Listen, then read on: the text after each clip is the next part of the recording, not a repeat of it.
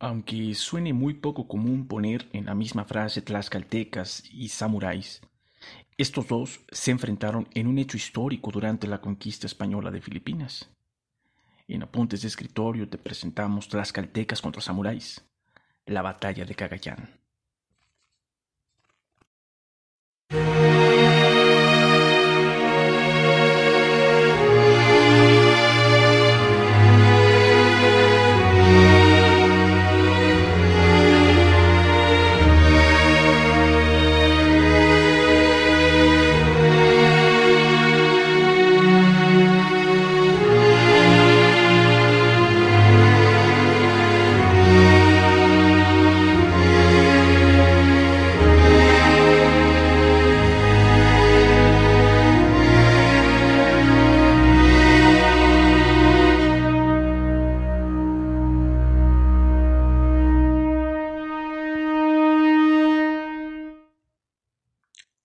Desde luego que cuesta trabajo imaginar siquiera que coexistieron los unos con los otros, pero así fue. Separados por 14.292 kilómetros de distancia, este enfrentamiento se dio en el año de 1582. Las batallas tuvieron lugar en las proximidades del río Cagayán como respuesta a los saqueos de las costas de Luzón. Los combates de Cagayán fueron una serie de enfrentamientos militares que tuvieron lugar en 1582 entre la Armada Española instalada en Filipinas, una de sus entonces más recientes colonias, que estaba al mando del capitán Juan Pablo de Carrión y sus aliados tlaxcaltecas, contra piratas chinos, coreanos, filipinos y samuráis japoneses liderados por el célebre Taifusa. En 1579 ya se conocía que los piratas japoneses tenían la intención de saquear localidades filipinas. Fue por tal motivo que Felipe II atendió la petición del capitán Juan Pablo de Carrión, quien después de una vida de servicio a la corona española en ultramar, contaba en aquel momento con 64 años de edad. Volvió a España para defenderse de las acusaciones de bigamia y de ser judaizante, y le envió a Filipinas para que organizase una defensa.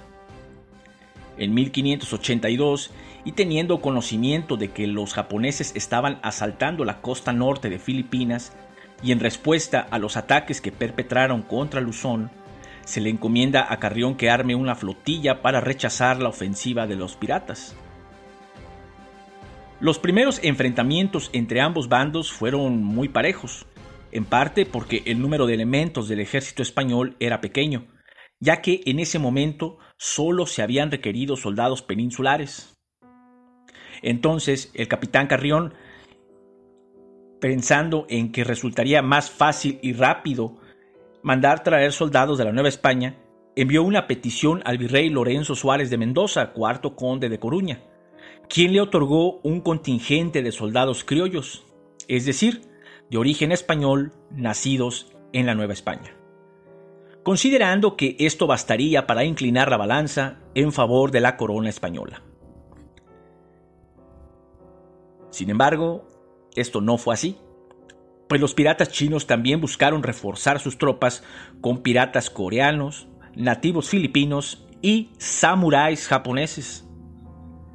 Al ver que la ferocidad de los combates aumentaba y el ejército asiático era mayor, Carrión tuvo la idea de recurrir a sus antiguos aliados los indígenas tlaxcaltecas, a quienes conocía bien y además ya estaban familiarizados con las tácticas y estrategias de la Armada Española. La ayuda tlaxcalteca hizo la diferencia, pues en el primer combate el ejército de Taifusa tuvo 200 bajas por solo 10 del capitán Carrión. El célebre Taifusa intentó negociar con Carrión, pero este le ordenó que saliera de Filipinas. El pirata se mostró conforme con marcharse, si los españoles le pagaban una indemnización en oro para compensar sus pérdidas, pero Carrión no aceptó. Rotas las negociaciones, los japoneses atacaron una vez más. Su estrategia ahora era arrancar las picas de manos españolas, pero tampoco esa vez consiguieron superar las defensas. A la espera de un nuevo ataque y con la experiencia de los anteriores, Carrión había ordenado que las picas fueran embarduladas con cebo. Así, cuando intentaron tomarlas, las manos de los samuráis resbalaron por las picas, haciendo imposible su agarre. De manera posterior a este ataque se produjo un último, en el que casi agotada la pólvora de ambos bandos, se llegó a una lucha cuerpo a cuerpo en el que el ejército de Taifusa, tras darse cuenta del gran número de bajas que estaban sufriendo y que sería imposible derrotar a un grupo tan aguerrido encabezado por los tlaxcaltecas, comenzó a huir sin orden. Los españoles salieron en persecución de piratas y samuráis, causándoles aún más bajas. Algunos consiguieron salvarse gracias a que el menor peso de sus armaduras les permitía correr más rápido.